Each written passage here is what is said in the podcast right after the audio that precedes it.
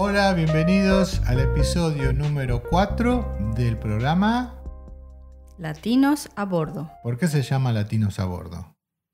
Porque somos latinos que emigramos a diferentes países.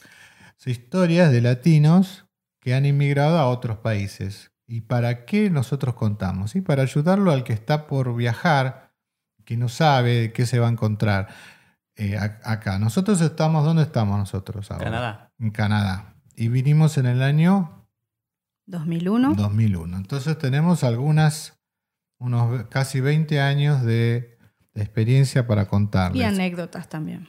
Y que no nos alcanzaría mil podcasts. Por eso estamos haciendo De alguno. para empezar a contar y así este, divertirnos también con sus historias. Muy bien. Entonces, eh, el tema de hoy, eh, como habíamos anticipado en el programa anterior, en el programa anterior hablamos de eh, las cosas negativas que tiene Canadá, por ejemplo, ¿no? Algunas de las cosas negativas. Estamos esperando gente que se comunique con nosotros y también quiera contar las experiencias que han tenido. lo último que hablábamos era cómo conseguir el primer trabajo en Canadá, siendo que una de las, uno de los requerimientos es tener experiencia canadiense. ¿Cómo es que se, uno tiene, cómo puede tener uno experiencia canadiense sin haber trabajado y que no te den una oportunidad? Bueno, al principio cuesta, eh, lo que uno sí tiene que saber es eh, hablar por lo menos un nivel eh, este, intermedio de inglés, ¿no es cierto?, para poder comunicarse, entender al empleador también. Em, y otra cosa que se me ocurre que al principio puede uno hacer es eh, el voluntariado. El voluntariado te hace eh, tener la experiencia que uno necesita por un tiempo límite que, que, puede ser unos meses, ¿no es cierto? Y así conocer y hacer contactos. Em, y también vale muchísimo en, la hoja de vida o en el, ¿cómo se dice? En el resumen. Este, y a partir de ahí empezar con algo básico, por ejemplo, hay eh, empleos básicos como eh, McDonald's o, comidas rápidas, digamos, para no decir marcas. Bueno, y por ejemplo, vos, Brandon, que vos estás en el último año de la secundaria, ¿qué te dicen a vos que tenés que hacer para después poder conseguir un trabajo? Y me dicen que puedo ser voluntario ¿no? en cualquier lugar, como nos hacen eh, mirar diferentes lugares, eh, tienen muchos como posters, lo que sea, eh, que te dan, que es militar o puedes hacer algo industrial, ¿no? O, mm. o lo que hacen muchos chicos para su primer trabajo es McDonald's, ¿no? Un lugar simple, McDonald's, Dairy Queen, que sea, ¿no? Claro. Y en mi opinión, em, lo que, la forma que a mí me resultó para conseguir mi primer trabajo fue haber trabajado eh, en una empresa eh, donde después eh, de a poco fui ofreciendo mis servicios, ¿no? Ah, una vez que conocí al manager, le dije, mira, yo eh, esto no es lo mío, no es lo que yo hago, le mostré mi, mi resumen, le dije, yo tengo experiencia en computadoras, y así fue que me dio una oportunidad, no un día, eh, para que lo ayude en un problema que tenía con una computadora, y, a partir de ahí em, me, fui, me fue dando de a poco más oportunidades hasta que eh, tres meses después me dijo si quería empezar a trabajar en la oficina porque necesitaban a una persona en la oficina para hacer soporte técnico. Y esa fue la forma como, como yo entré. Empecé, entré, entré haciendo embalajes en una fábrica de termotanques, hacía el embalaje, y después el manager me dio la oportunidad. Ahora yo he escuchado de estudiantes, por ejemplo, que los que hacen también es, en el caso de, ser profesionales, ellos hacen o, la reválida del título o también hacen una carrera paralela que tenga que ver con, con lo que, con, con el oficio que tienen, porque ahí se conectan con los profesores que están vinculados muy estrechamente con la industria o con la profesión que ellos están haciendo. Entonces ellos los encausan para que puedan encontrar un mejor trabajo. Y al mismo tiempo los están entrenando en cómo, se, cómo funciona ese oficio acá en Canadá. Por eso es muy importante el estudio. Así que bueno, cada uno, cada uno lo, hará de, la, de, la, forma que lo encuentre este, más accesible. No sé si querías decir algo más, si no vamos al invitado. No, este, que también hay eh, instituciones que, tienen información para los primeros trabajos, como community centers o centros comunitarios que tienen panfletos, tienen este, busca de trabajo o como le dicen, este, mm, eh, cartas de recomendaciones y todo eso, ¿no? Y ellos te ayudan también a conseguir. Pasamos a nuestro próximo invitado, Neila, que nos va a hablar de sus experiencias en, el, primer trabajo que pudo obtener acá en Canadá. Hola, ¿cómo están? Eh, hoy tenemos a Neila de nuestra, nuestra invitada y nos va a contar un poco para Latinos a Bordo eh, los primeros pasos eh, de su inmigración, emigración. Sí, contanos, Neila, cómo, cómo, dónde fuiste, dónde emigraste, de dónde venís y un poquito la historia de cómo llegaste. Ok, gracias por invitarme, Adrian. Ah, yo soy brasileña y conocí a mi novio en Brasil.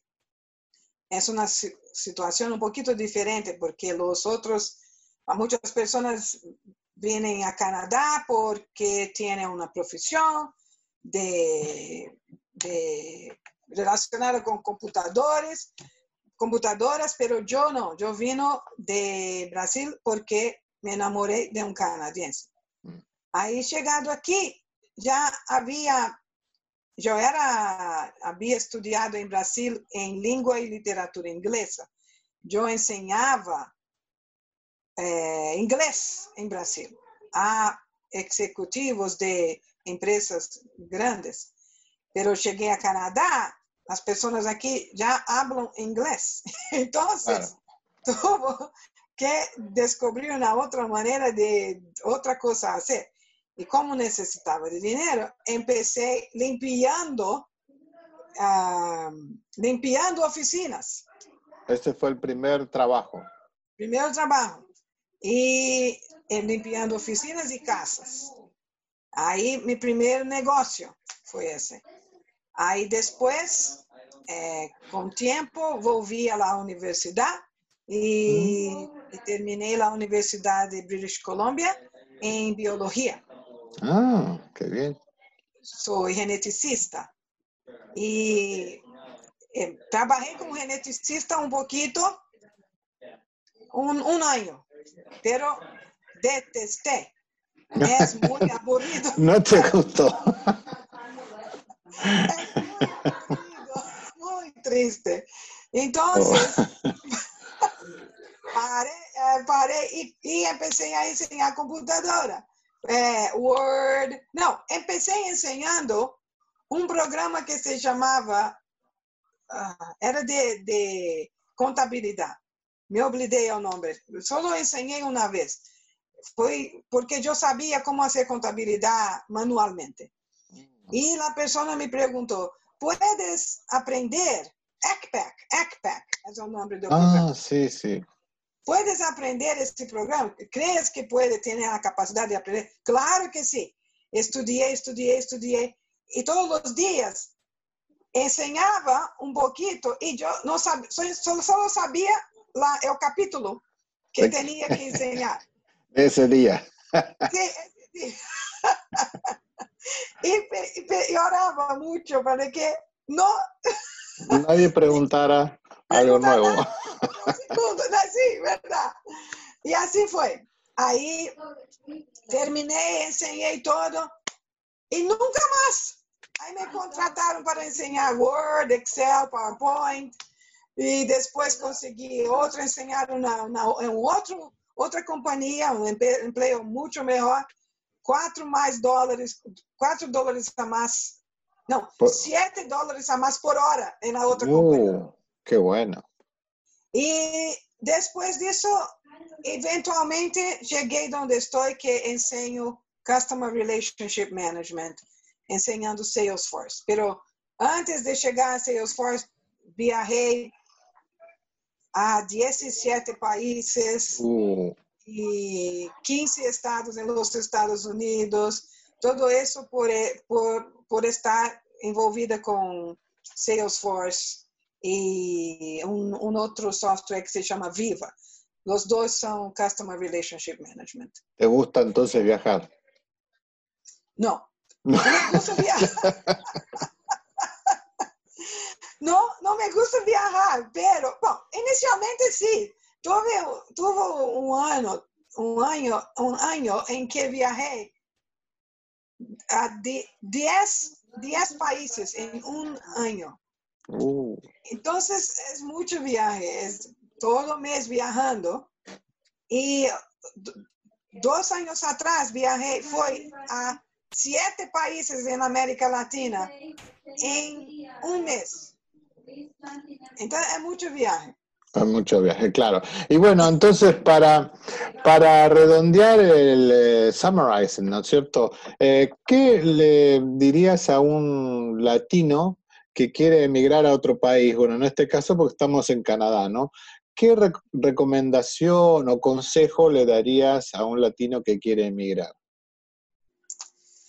Ah, ese es más difícil porque depende de sus estudios. Si fuera Canadá, por ejemplo, porque Canadá acepta personas con una cierta profesión. Pero si quieres, si quieres venir a Canadá, que es un país maravilloso, yo le diría que primero tienes que ver si tienes la profesión correcta. Y si no tienes, estudia estudiar para, para, para lograr tener la, la profesión correcta. ¿Pero estudiar en Canadá o en su país? Eso yo no sé cómo sería legalmente, pero si, si vienes a estudiar en Canadá, también tienes una otra opción, porque si estudias en Canadá y ya tienes un, un grado, ¿no? Eso que se llama en, eh, ya, ya, es, que sea, vienes a Canadá para estudiar mestrado, por ejemplo. ya está, maestría, sí. Sí, maestría.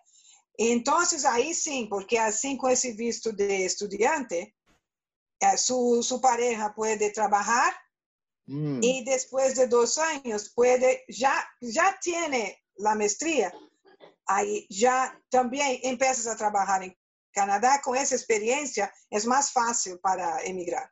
Muy bien. Bueno, muchas gracias por el consejo y por hoy vamos a, terminar acá. Tenemos muchas más preguntas para vos para el futuro, así que esperamos poder tenerte otra vez en el programa.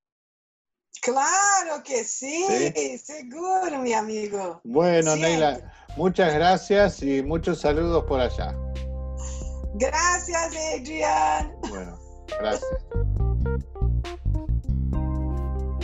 Bueno, muchas gracias por participar de este programa. Eh, gracias por los saludos y nos quedamos para la próxima. Tenemos un tema muy interesante que es para la gente que viene con familia, por lo menos acá en Canadá.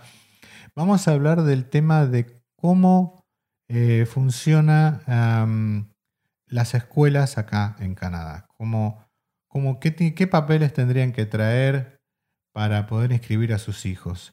Y pero también voy a, quiero hacer una aclaración, que lo que ustedes escuchan acá en este podcast sobre requisitos puede cambiar en el futuro. O sea, que no se queden con lo que decimos nosotros, porque nosotros hablamos de nuestras propias experiencias, pero el gobierno cada tanto cambia, cambia los requisitos. Así que ese es el, el disclaimer. Estén al día. Claro, estén al día y si cuando estén por viajar vuelvan a investigar qué papeles necesitan. No, no, no se tomen nuestra palabra como lo último porque el gobierno cambia, ¿no es cierto? Así que muchas gracias, nos vemos la próxima, que tengan un buen fin de semana. Gracias a todos.